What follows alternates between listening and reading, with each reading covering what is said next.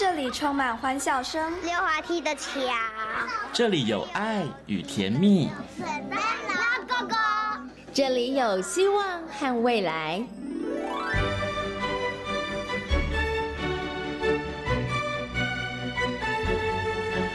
遇见幸福幼儿园，遇见幸福幼儿，遇见幸福幼儿遇见幸福幼儿园。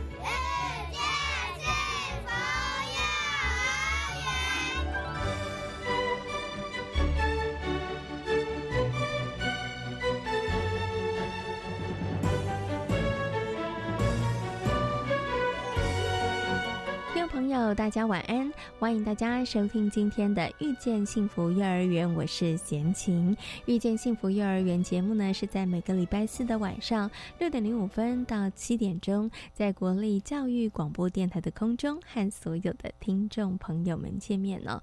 那么在节目当中呢，会为大家介绍全台湾各个县市的非营利幼儿园。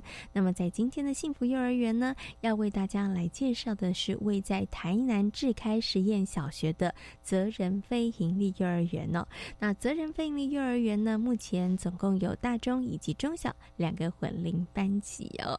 那么责任非营利幼儿园跟场地机关智开实验小学有非常良好的互动哦。那他们到底是如何来进行配合的呢？在今天的幸福幼儿园的单元当中呢，福智文教基金会台南区的文教课周文生课长，以及呢责任非营利幼儿园的周佩瑜园长将。会跟大家来做精彩的分享。那么，在大手牵小手的单元当中呢，为大家邀请到奇威儿童专注力中心的执行长廖生光老师，跟大家来谈谈，到底爸爸妈妈该如何培养孩子的挫折忍受力呢？因为有越来越多的爸爸妈妈觉得，嗯，孩子的挫折忍受度好像有点低耶，那到底该怎么办呢？事实上呢，过度的赞美。会让孩子的挫折忍受力不高哦。为什么会如此呢？马上就进入今天的大手牵小手的单元，来听听光光老师怎么说。大手牵小手。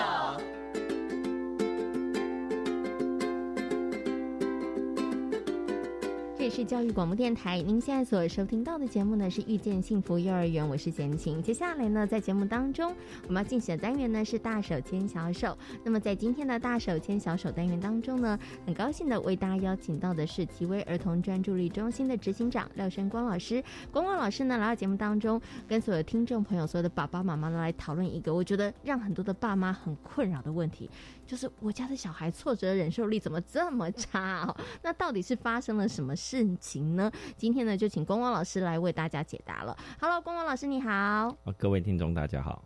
其实我刚刚呢要录音之前，还跟光光老师开玩笑说，光光老师其实不止小孩子挫折忍受力差，其实爸妈也没有好到哪里去。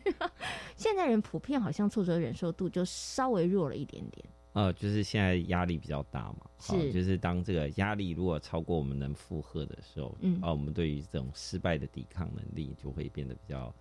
比较容易呃失控这样子，对，OK，好，所以因为是现在生活压力大，那孩子是什么样的问题呢？等一下再请光光老师 好好来跟大家分享一下。不过我们常常听到，就是说要培养孩子能够带得走的能力，我觉得挫折忍受力其实是很多爸爸妈妈希望孩子有的哈。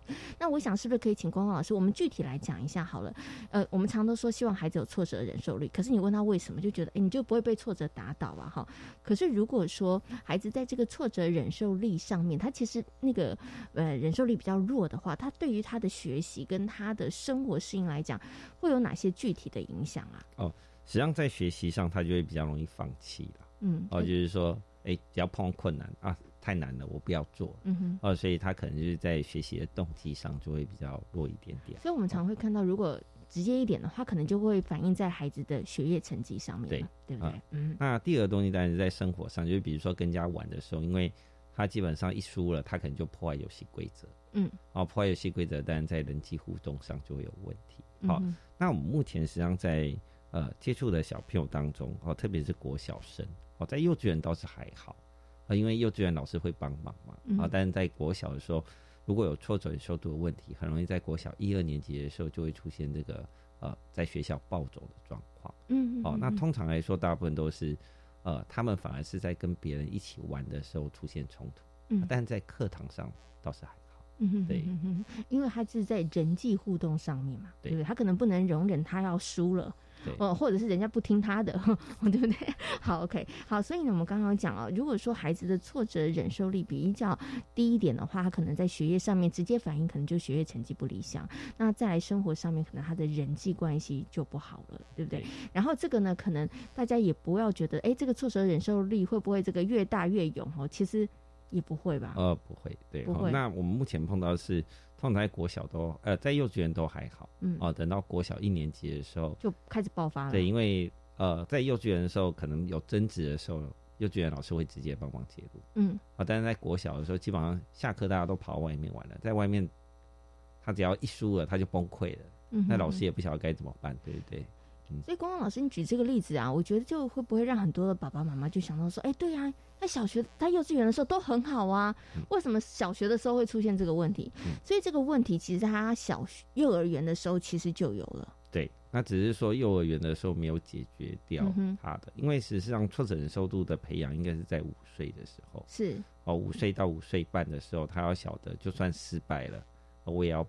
把这个游戏完成，嗯哼哼，啊，但是他可能在幼稚园这个阶段的时候，他没有办法做得很好，嗯哼，那等到国小的时候就爆发。嗯，OK，好。所以呢，如果小国小的时候发现有这样的状况的话，可能爸爸妈妈就要追本溯源了。可能在幼儿园的时候，他其实就埋下了这个这个部分上面，他可能在挫折忍受力上面就比较低一点点了。对，好，那接下来我就要请光光老师跟大家谈一下了，就是为什么现在人，我们刚刚讲大人哦，可能是因为压力大，所以他的挫折忍受力比较低。那小朋友为什么呢？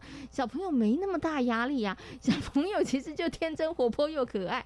那他。但是他们为什么会挫折忍受力比较低呢？哦，应该是这样哈。我们现在从年纪来看哈，实际上在四岁之前，小孩子实际上比较不怕失败。嗯，啊，为什么？他会尽量做。啊，对，因为他那时候自我为中心嘛，哦，就是他自己很开心就好，对不对？所以他就算失败，他也不晓得。哦，那等到四岁之后，他开始在意别人的想法。嗯，哦，所以他会很担心别人看自己的眼光。嗯，哦，所以等到四岁的时候，他就会担心他失败的时候。哎，别人会笑他，别人会对他不好，嗯，好，所以这时候他对于失败就会特别的敏感，嗯哼，好，所以通常是在四岁的时候，四岁之前小孩子实际上是不会有这个问题，就天真又浪漫。对，那等到五岁的时候，因为他很在意别人的眼光，所以他对于失败这件事就会很 care，嗯哼，啊，所以通常来说是，呃，他的关键点实际上是在五岁的时候要开始做培养，好，那为什么现在小孩子在挫折忍受度比较低呢？主要的东西有一个东西叫赞美主义，嗯哼。也就是说，我们现在就是看到小孩子，我们就拼命赞美他。哇，你好聪明哦！哇，你好漂亮哦！你好什么？老师，这不是都告诉我们要这么做的吗？应该是说，实际上，呃，过度的称赞哈，这个不切实际的称赞，实际上对孩子来说，相反是一种打击。为什么呢？好，因为这个就很像人设。哦，人设就比如说，哎呀，我今天是个明星，哈，我的人设就是一个学霸。所以，我我我我，因为你这样赞美我，所以我就莫名其妙就会，我就会觉得对我自己，我有那个偶包产生。对对对。所以五岁的小孩也有偶包，就是说啊，但是我过度赞美，就他就觉得我必须要表现这样啊。但是突然被人家发现或快要被人家发现的时候，哎，他因为他的那个压力存在，哎，他马上就会崩溃。好，所以呢，实际上过度赞美孩子，实际上并不是，并不是适合的。好，我们应该称赞的不是孩子的，呃。的这个聪明啊，哦漂亮啊这些东西，我们反而要称赞他呃练习的过程，或者是比较具体的事物。对，好，就是说，哎，他真的变，他这个东西做的真的很好。哦，比如说，哦，哇，你有帮妈妈收碗，啊，这是一个具体的事情，这个东西我们就可以称赞。是，啊，但你就不要去称赞，哇，你长得好可爱。嗯，哦，那这种东西实际上是过度称赞，实际上对于孩子来说，事实上。呃，他反而会有一些压力存在，因为他必须要维持那个东西。是 OK，好，所以呢，刚刚呢，光光老师讲，为什么现在孩子挫折忍受力很低？其实可能跟大人们给他过度的 赞美有关系哈，就是你给他的一些可能呃过于。浮夸或者是不是那种具体的赞美哈？不过还是要提醒大家，还是要适时的赞美孩子，只是要赞美对，要赞美一些孩子做的一些具体的事情，而不是那种刚刚讲的呃漂亮啊、可爱啊哈。嗯，我们这边你长得最帅啊 这一种哈。对，可是我想请问一下光光老师，因为你刚刚这样讲的情况下。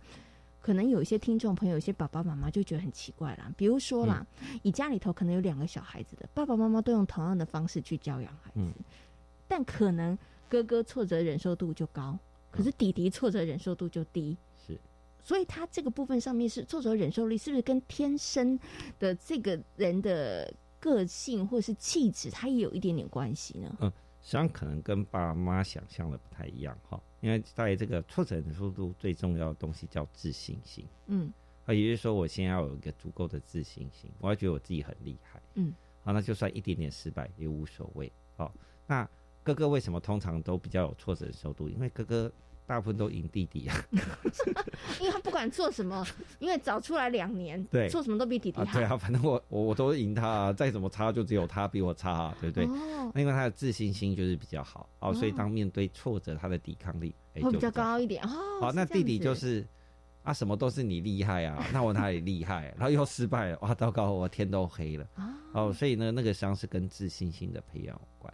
是。那帮爸妈碰到就是，哎，哥哥的自信心，呃，就是哥哥挫折忍受度比较好，弟弟的挫折忍受比较差的时候，第一件事情实际上不是去跟弟弟说，你看你要学哥哥。嗯。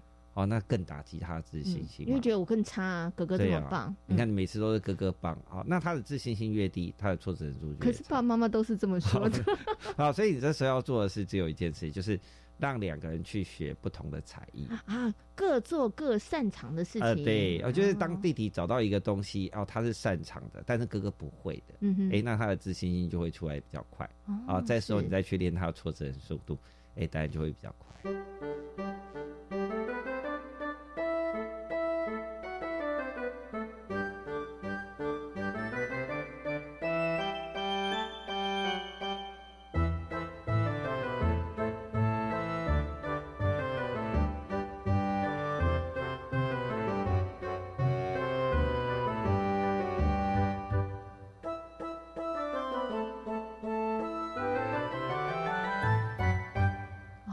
所以，这个是爸爸妈妈真的要好好学的，因为爸爸妈妈真的用了刚刚光光老师说的错误方式。因为我真的听太多，你要跟哥哥姐姐学习啊！你看他们这么棒，是不是？我觉得爸爸妈妈一定也是好意啦，是对对对。然后，但是没有想到，可可能给孩子更大的压力，或者让他觉得更没有自信，就觉得哦，真的就是不好。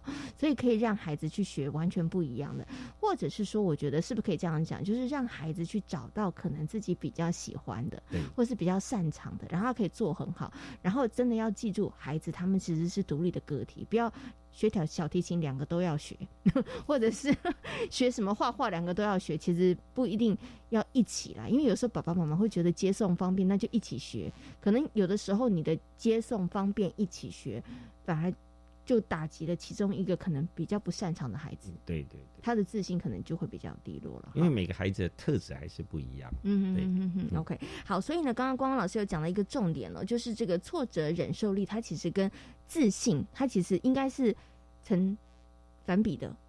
因为说，实际上他越有自信心，他抵抗挫折的能力就越高，应该是正比啦，应该是正比，对不对？好，所以我们就是要让孩子呢，在这个生活过程当中，或者是学习的过程当中，他其实有越多的自信，然后觉得自己很棒，我真的做的很好。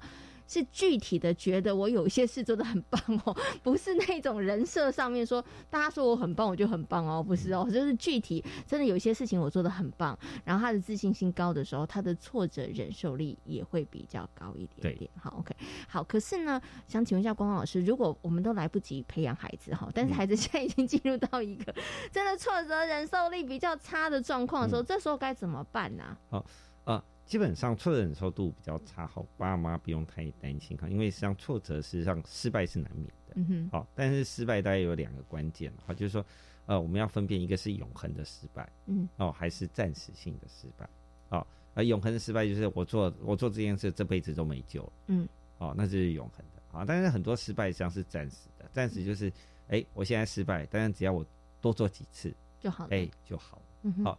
所以实际上很简单，就是第一件事情，爸爸妈妈一定要晓得，就是哎，让孩子晓得有一件事情，就是啊，这是一个信念的问题。有些小孩子为什么很容易失，很容易有情绪问题？很简单，因为他觉得失败了，就是我这辈子就不行。嗯，好，那实际上你要跟他讲说，我们在带孩子的时候要跟他讲哦，比如说我们说你不可以做这件事情，不要是啊，好像是永远不能做这件事情哦，我们要让他晓得，哎，是有时间的。哦，是这个时间，这个阶段。对，好，比如说你。六岁之前不可以做这件事情，那我六岁以后就可以做。嗯，好，那就是说我们要让他有一个时间阶段的概念。好，那实际上很多时候我们大人在讲话的时候，不要讲的他那么的绝对。嗯。哦，就是我们很容易呀，对，就是一情绪一起来，就是你看你这辈子就没用了啊，真的，哦，你看你总是这样子哈，然后又跟他讲说你怎么那么怕失败，哦，因为我只要做错就这辈子就不行了，好，那如果这辈子就不行了，讲实在话，我怕失败也有困难，很正常的啦，因为对你真的，我觉得刚刚光光老师啊，就一句话戳戳破盲肠，你知道戳破盲肠，真的爸爸妈妈很容易讲这个，然后如果是爸爸妈妈设身处地想，有人跟你说你这件事情做不好，就一辈子就完了，你看你会不会很害怕？会呀，你会不敢尝试啊？你会真的非常举足不前啊？对，那你就不能 怪小孩。所以光老师这样讲的情况下，是我们要让孩子知道说，没关系啊，这次做不好，再来一次，再来一次，再来一次。这样子孩子是不是就会对于去尝试或者失败这件事情，他比较没有那么恐惧跟害怕？嗯，对啊，也就是说，当孩子失败的时候，第一件事，爸妈真的要先想办法。平静自己的心，好，就是不要马上情绪就起来。然后在第二季就是很明确告诉他，就是哦，这个东西是暂时的，还是这个东西是永远的？哦，那通常大部分大部分的失败都是暂时性的。是哦，那只要你带着他，你看我们再做两次啊就可以。好，那呃，一定要让他先，我们一定要带孩子挫折忍受度有一个诀窍，就是啊，当孩子失败之后，我们一定要带他到成功为止。嗯，好，那他的成功不一定他自己做到成功，我们陪他做做到成功也可以。哦，好，就比如说我们练了两三次，或者是我帮他部分做简化，是，好，但是在最后一刻，就是在这个活动结束的最后一刻，一定要他是成功的。嗯，好，那这样子实际上孩子就会自己去做课。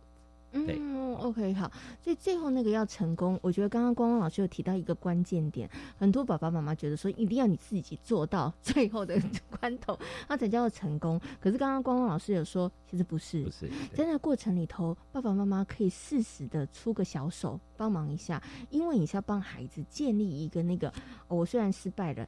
但是我多做几次，我还是有成功的那个经验。其实是要帮孩子记住有那个经验值，他就下次他就会更敢再去做一些其他的尝试，对不对？哦，就是有点像是玩棋一样嘛。哦，就是我们跟孩子玩棋，孩子玩的失败了，他就爆掉了，对不对？那我们可能再陪他玩一次，嗯但第二第二次的时候，麻烦你就放水一下，是哦，不要故意让他又再失败。哦，对，好，那那个东西讲出来，你就说。你拉一只输，还是说你看你就是输不起？讲实话，这个。如果你老板这样对你，也觉得这个老板实在是太机车了。是，嗯嗯嗯，OK，好。可是啊刚刚光光老师讲，就是说在那个过程当中，我们要让孩子有那个成功的经验，所以有的时候爸爸妈妈可以稍微放水一下，或者是帮忙一下哈。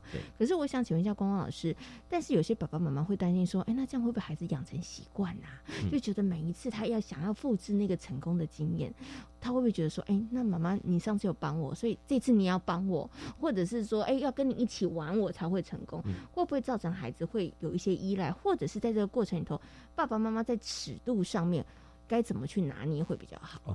通常在挫折忍受的练习上，可能跟爸爸妈妈想象最大的差别是这样哈。挫折忍受度不是让孩子学习。就是经历大量的失败，嗯啊，因为经历大量失败而没有成功，那学会的东西只有叫放弃。是，好，如果他还一直很坚持，那这小一定了不起啊！不是，他是固执，觉得觉得哎，你怎么那么固执啊？就反而是让人家讨厌哈。是，那所以呢，像挫折忍受度的练习的基本原则哈，实际上是这样，就是呃，他理论上是一开始的时候先让孩子玩十次，但是有九次的成功，一次失败。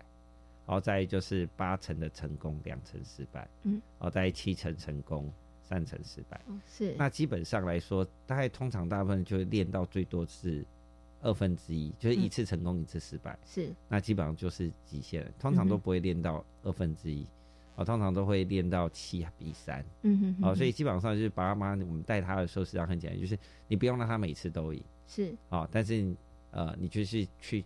控制那个比比例啊，对就可以哦。所以我知道，所以刚刚光光老师有说，我们可以从原来的，譬如九一，好九次成功，一次失败，啊，再来下次就是放没那么多水了哈，就是 你知道吗？就让你呢可能赢了八次，然后你输了两次，然后再来就是输了三次，对，那就还慢慢慢慢孩子就会知道说原来。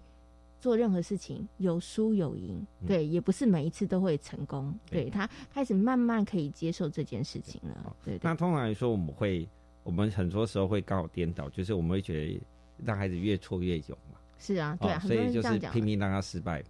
哦，然后又说，你看你怎么不愿意玩了？哦，因为我们都会觉得挫折忍受度低，就是因为挫折不够多啊。如果够多的话，就会越挫越勇啊。然后结果不是，对啊，结果他完全没自信的之后讲出来，他就是一拿出来他就爆掉。是，所以这个东西反而是。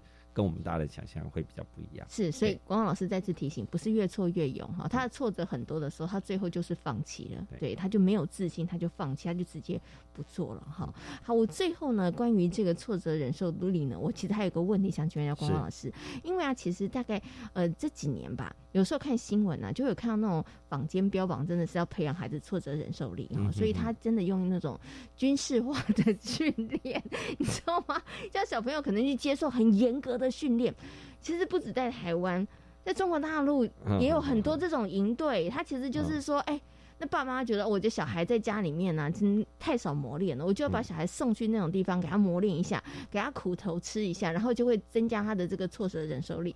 请问一下，光光老师，真的可以吗？嗯，这这个东西感觉比较像是比较是增加他的承受力啊 和服从性啊，好像跟挫折忍受度的关联性。啊，他反正是比较是服从，是。啊，他这个东西练的东西比较是服从，就是你就是听我的，嗯哦，然后就是他他比较比较不像是在呃练习克服困难，好，那但是我们不能否认，就是实际上呃在体育活动类的活动，哦，就比如说哎他不会，他练练了他就会，因为那个东西是一个很明显的，哦，所以反而体育活动类的东西。对于孩子来说是可以帮忙挫折的受度哦，是，所以就是说，比如说我不会骑脚踏车，嗯，哎，那我也会跌倒，哎，但是我后来我就学会骑脚踏车，嗯哼那从不会到会的过程当中，可以增加孩子的成就感，嗯嗯，好，那成就感足够多的时候，实际上的确在挫折忍受度是会增加的，是是，好，但是如果你就是用骂的，用很凶的这种高压什么，呃，这个什么，呃，小孩的什么三铁啊，这种就是那种。呃，军事化训练是像那个东西练的东西，实际上是服从度是，哦，他反而并不是挫折受度。嗯，对，OK。所以我觉得刚刚光光老师有提供一个很棒的建议，就是如果要增加孩子的挫折忍受力的话，其实是真的可以让孩子从幼儿的时候，他可以开始学习一些运动。对，我觉得既可以增强孩子的这个体能，然后也可以训练孩子的这个大肌肉、肢体的发展之外。的确，孩子在从事一些体育，不不管是球类或是跑步这些运动的时候，因为在那个过程里头，其实他可能刚刚讲，因为你练会了之后，你反复的练习，你练会之后有成就感，然后有的时候有一些小小的比赛，哎，比赛其实我觉得它就是一个关于挫折忍受力的一个训练啊，对，然后就是哎，我因为你不会每次都赢嘛，对你也不会每一次都输哈，所以孩子就会慢慢在那个输赢当中，他其实就会知道说，哦。原来有的时候好，有的时候不好，那他的挫折忍受力就会比较高一点点了。好，OK，好，那么在今天的节目当中呢，就跟光光老师呢谈到了如何可以增加孩子的这个挫折忍受力啊。其实我觉得培养孩子的挫折忍受力呢，爸爸妈妈可以从很多的这个部分着手，然后爸爸妈妈你自己的挫折忍受力也要高一点点哦，因为呢，你可能在面对孩子的一些表现不如你意的时候，我觉得你自己也要学习。怎么去调整，然后怎么样去协助孩子，然后不要情绪马上就起来了哈。好，那今天呢也非常谢谢光光老师在空中跟所有听众朋友所做的分享，谢谢光光老师，谢谢大家。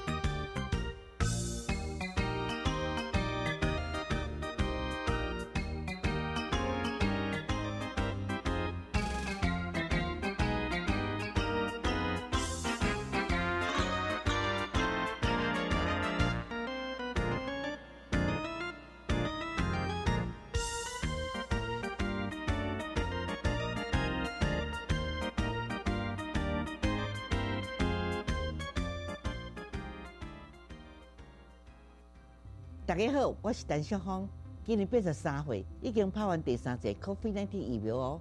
做疫苗前爱食好饱、困好饱，确定身体状况真好。长辈爱互厝的人，或者是照顾的人去陪同。做好疫苗，爱在要现场休困，观察至少十五分钟。等去厝了后，继续要注意家己身体状况，爱加休困、加啉水。我是陈小芳，请大家跟我做伙来做疫苗，提升保护力。有政府唔免惊，以上广告由行建议加机关所提供。哎哎哎，在听什么呀？哦，这是教育电台 Channel Plus 的故事时光机，在这里你可以听到超多丰富精彩的精选故事哦。嗯，那我就给太阳装个灯罩，我要让它的光芒只能照向地球。这时候却听到一个异常的声音，灯泡碎了。Channel Plus 故事时光机，和我们一起听故事吧。我想申请奖助学金，帮忙渡过难关，不知道有什么可以申请。教育部有提供低收入户学生助学金、急难慰问金，辅导高关怀学生，培训具特殊专长弱势学生及攻读服务等及时协助的资源。要去哪里查询申请办法呢？可以上教育部全球资讯网便民服务学产基金资源区奖助学金专区，或洽就读学校。以上广告是由教育部提供。大家好，我们是台湾弦乐团，我们都在教育广播电台。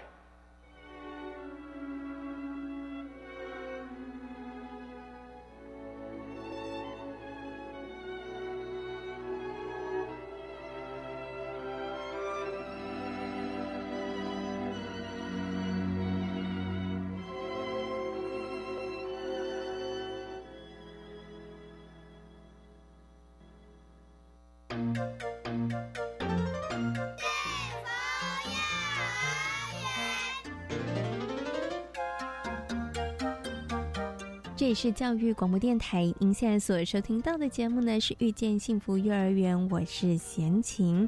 接下来呢，在节目当中要进行的单元呢是幸福幼儿园。在今天的幸福幼儿园，要为大家来介绍的是位在台南智开实验小学内的责任非营幼儿园。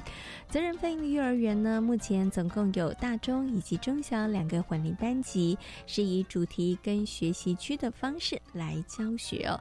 他们将神农教育、静坐、感恩、孝悌这些主题融入于课程当中哦。那责任非营利幼儿园呢，跟智开实验小学，他们有非常良好的互动，也共同营造了幼儿一个非常优质的学习环境哦。那我们接下来呢，就来听听看福智文教基金会台南区的文教课周文生课长，以及呢责任非营利幼儿园的周佩宇园长跟大家所做的分享。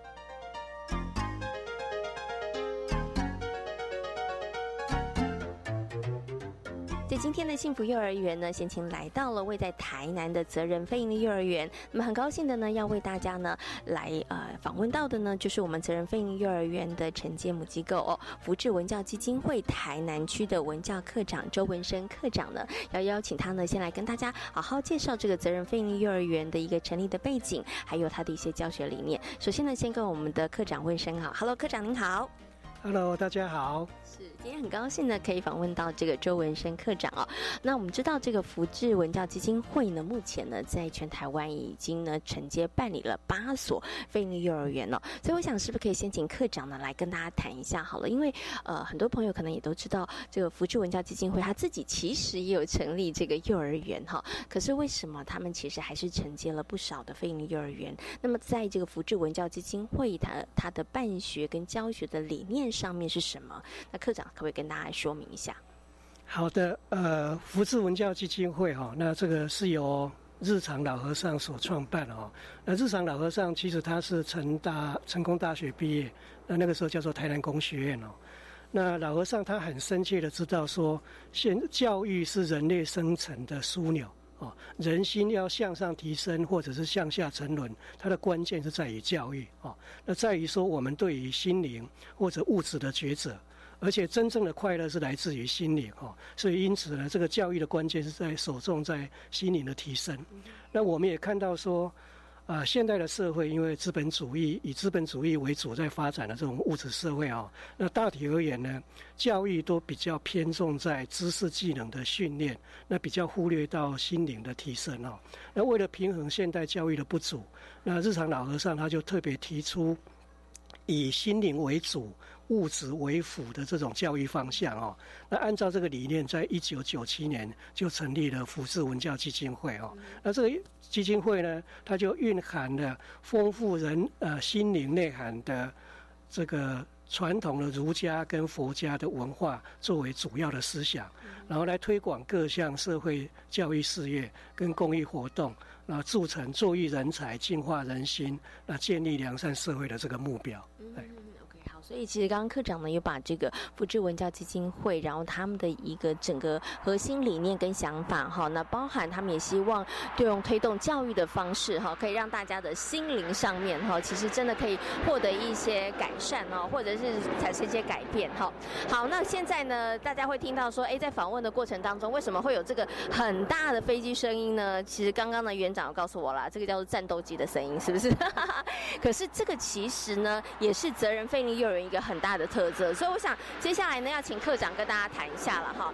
因为呢，泽仁飞鹰幼儿园它其实是位在呢这个台南的智开实验小学里面哈。为什么会有这么大的战斗机声音飞过去哈？我想哎，原那个课长先跟大家说明一下好不好？哦，因为这边是很靠近台南的空军基地哈，所以它空军基地本身它就有空军的训练。但是呢，除了这个训练飞行以外，呃，各位知道说现在两岸的关系哦，因为每天大陆那边可能都会有飞机飞过超越中线哦。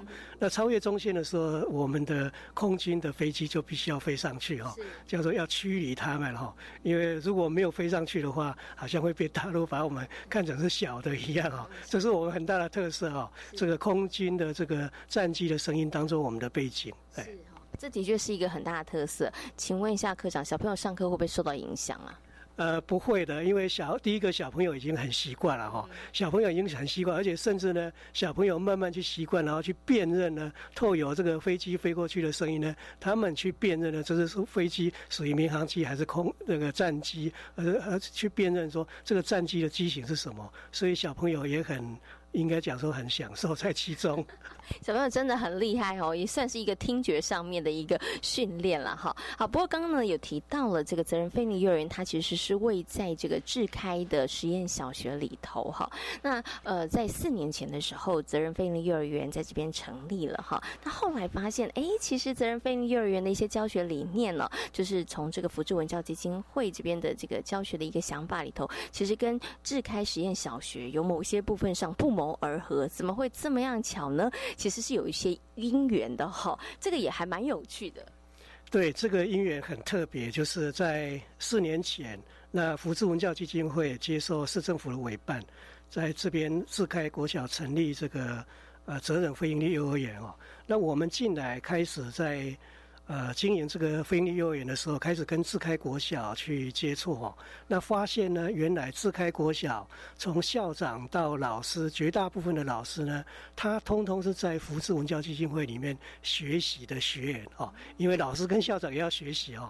结果进来之后，又发现说，我们通通是在同一个团体里面学习，而且自开国小他。呃，转型成实验国小之后，它是推动主要是以生命教育跟环境教育为主。那这个又刚好跟我们在责任这边我们要推的也是要推这个生命教育跟环境教育为主哦，所以两个就不谋而合，而且大家又。全部所有的老师，国小老师跟这个幼儿园的元首老师呢，通通是在同一个团体，在福智文教基金会里面学习哦，所以等于都是彼此互相都是在学习里面的学员哦，所以彼此又有共同的理念在推动，那大家在配合上就非常好，就像一家人一样。是。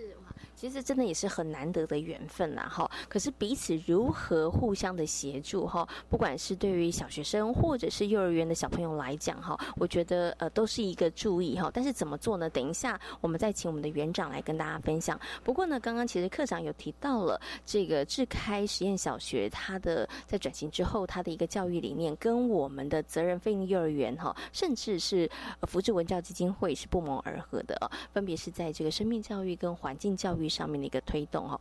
可是，在这个部分上面呢，到底要怎么样在课程当中落实，或是怎么样去发展出这个特色哈？以责任非营利幼儿园来讲，我们是怎么样去做呢？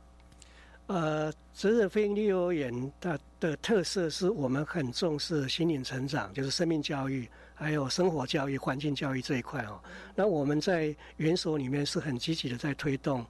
呃，生命教育、环境教育，而且是以幼儿本位为中心，那培养孩子健全的人格，启发幼儿善心善行。那我们提供一个非常好、很优质的一个，呃，甚至是因为是非影视很平价的一个教保的环的环境的服务哦。那责任呢？呃，里责任里面呢，我们有主要是以生命教育、石龙教育、竞速教育跟环境教育为主，然后让幼儿透过五感的观察。探索跟发现呢，能够提高幼儿的学习乐趣，然后去体会生命教育的内涵。那另外一方面呢，在整个过程中呢，也让幼儿能够养成良好的学习态度。那透过学习的历程，培养乐观进取的态度，哈，那创造幼儿未来有无限学习的可能。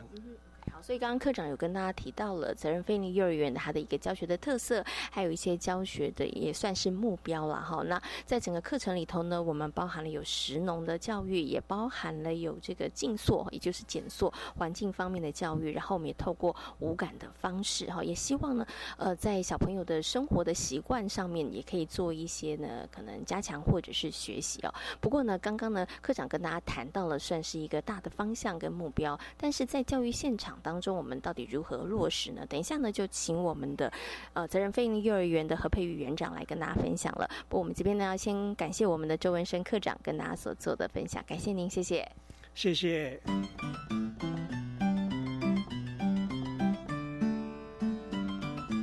接下来呢，要为大家访问到的呢，就是责任非营利幼儿园的何佩瑜园长哦，要跟大家呢好好来分享一下呢，责任非营利幼儿园我们其实在教学上面还有一些哪些精彩的课程，他们在实际的第一线的教育的现场上面，他们又是如何来运作的？首先呢，先跟我们的何园长问声好，Hello，园长您好，Hello，大家好，主持人好。好，那刚刚呢，其实我们的周文生科长哦，有跟大家谈到了责任费力幼儿园呢，位在这个台南的智开实验小学里面哦。然后呢，来到这边社园之后，才发现，哎，其实责任费力幼儿园的教学理念跟我们的智开实验小学真的是不谋而合哈。那所以呢，我们在好多的部分上面呢，其实都可以互相的协助，或者是一起一起来学习跟成长哦。像刚刚在进行访问之前呢，园长一直跟我说，哇，学校的校长老师对我们真的非常非。常好哈，在好多的部分上面提供我们非常多的协助哈，所以呢，我想是不是可以先请园长跟大家谈一下？我们就先从硬体设备来谈好了，好不好？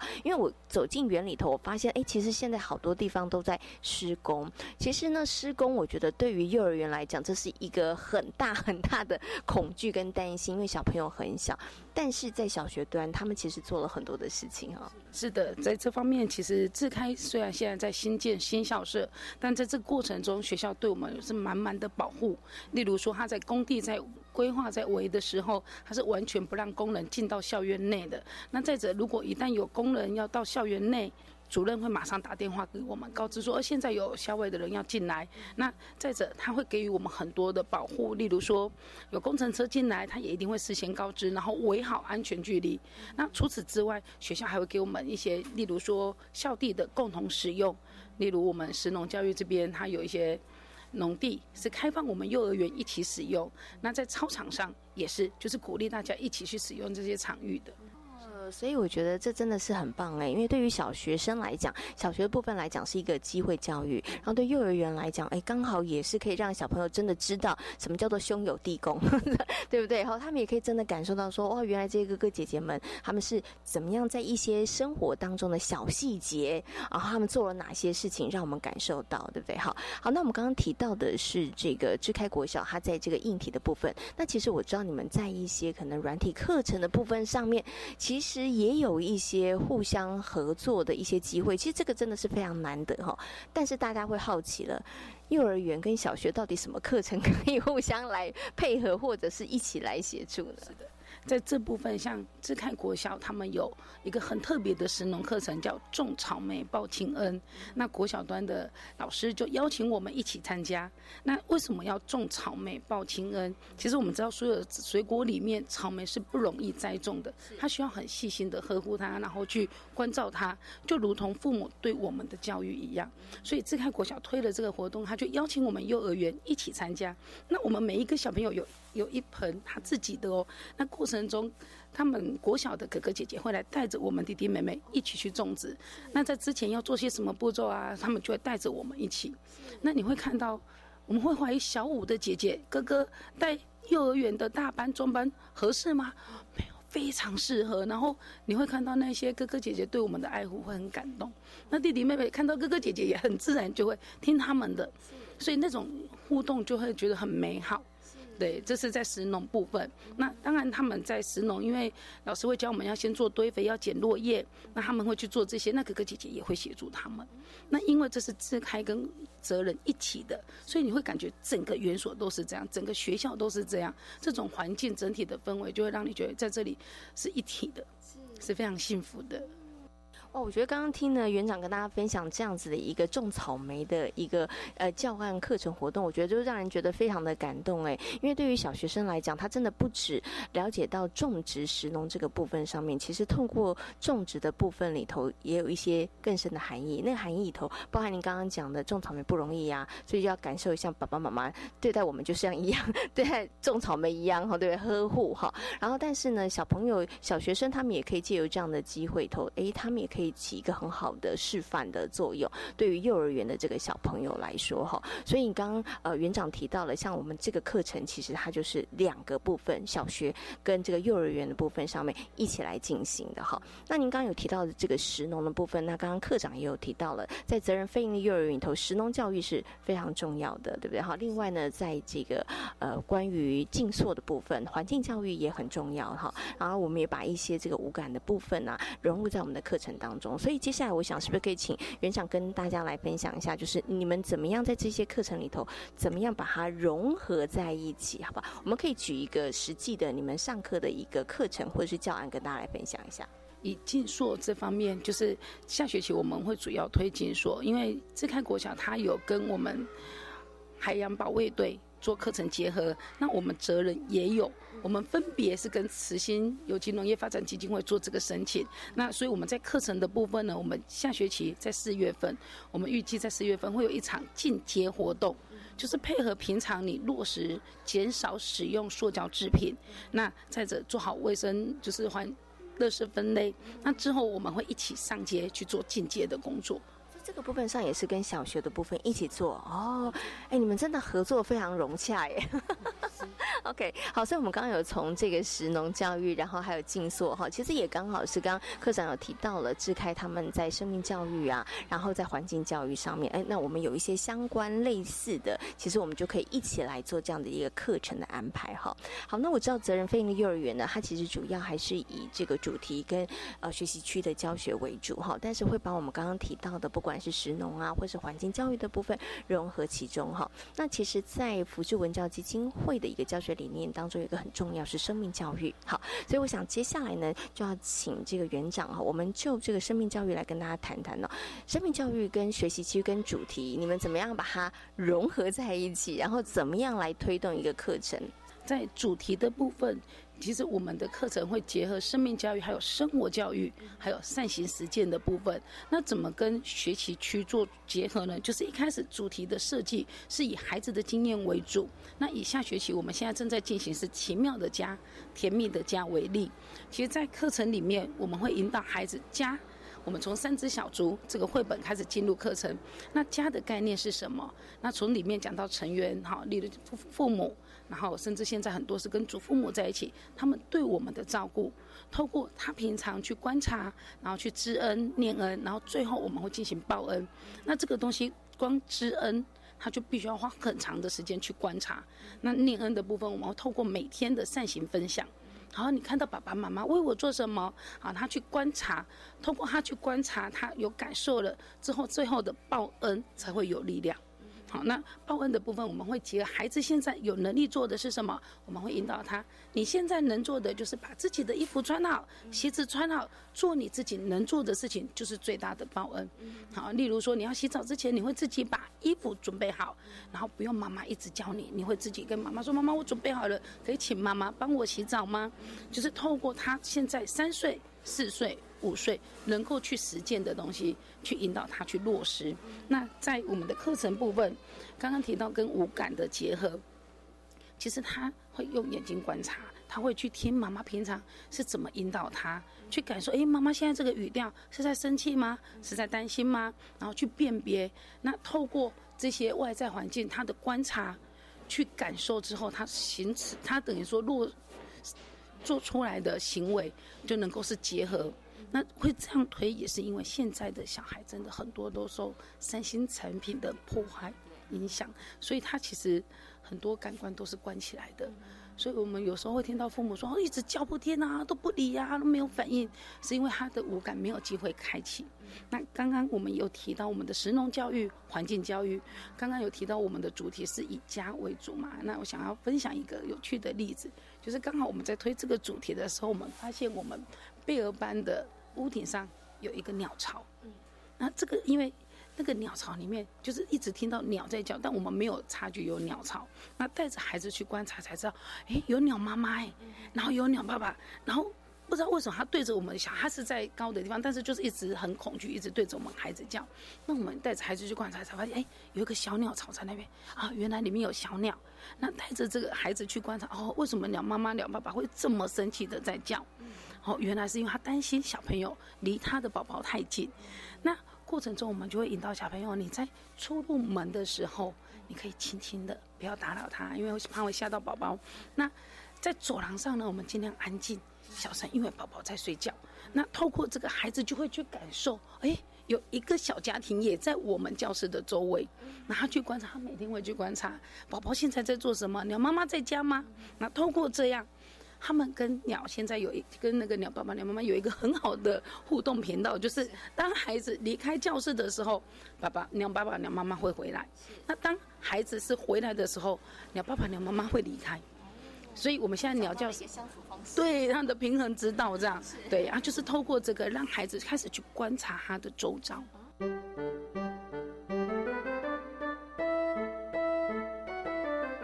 所以我想接下来请问一下这个园长，就是说以您刚刚讲这个家的推动，或者之前我们推动的一些可能跟生命教育啊、环境教育有关的这个课程跟内容，那家长们他们的回馈是不是？哎，孩子们真的不止在学校里面，他们有学习到，在家里头，他们其实也有一些实际上的行为的改变呢？是。在这个部分，其实我们是透过双周报，因为老师带着孩子很用心的去感受这一切，然后去生活。那怎么把这些东西同步也让家长知道呢？我们透过的方式就是双周报。我们双周会发行我们的教学刊物，那让家长知道孩子在学校都在做什么。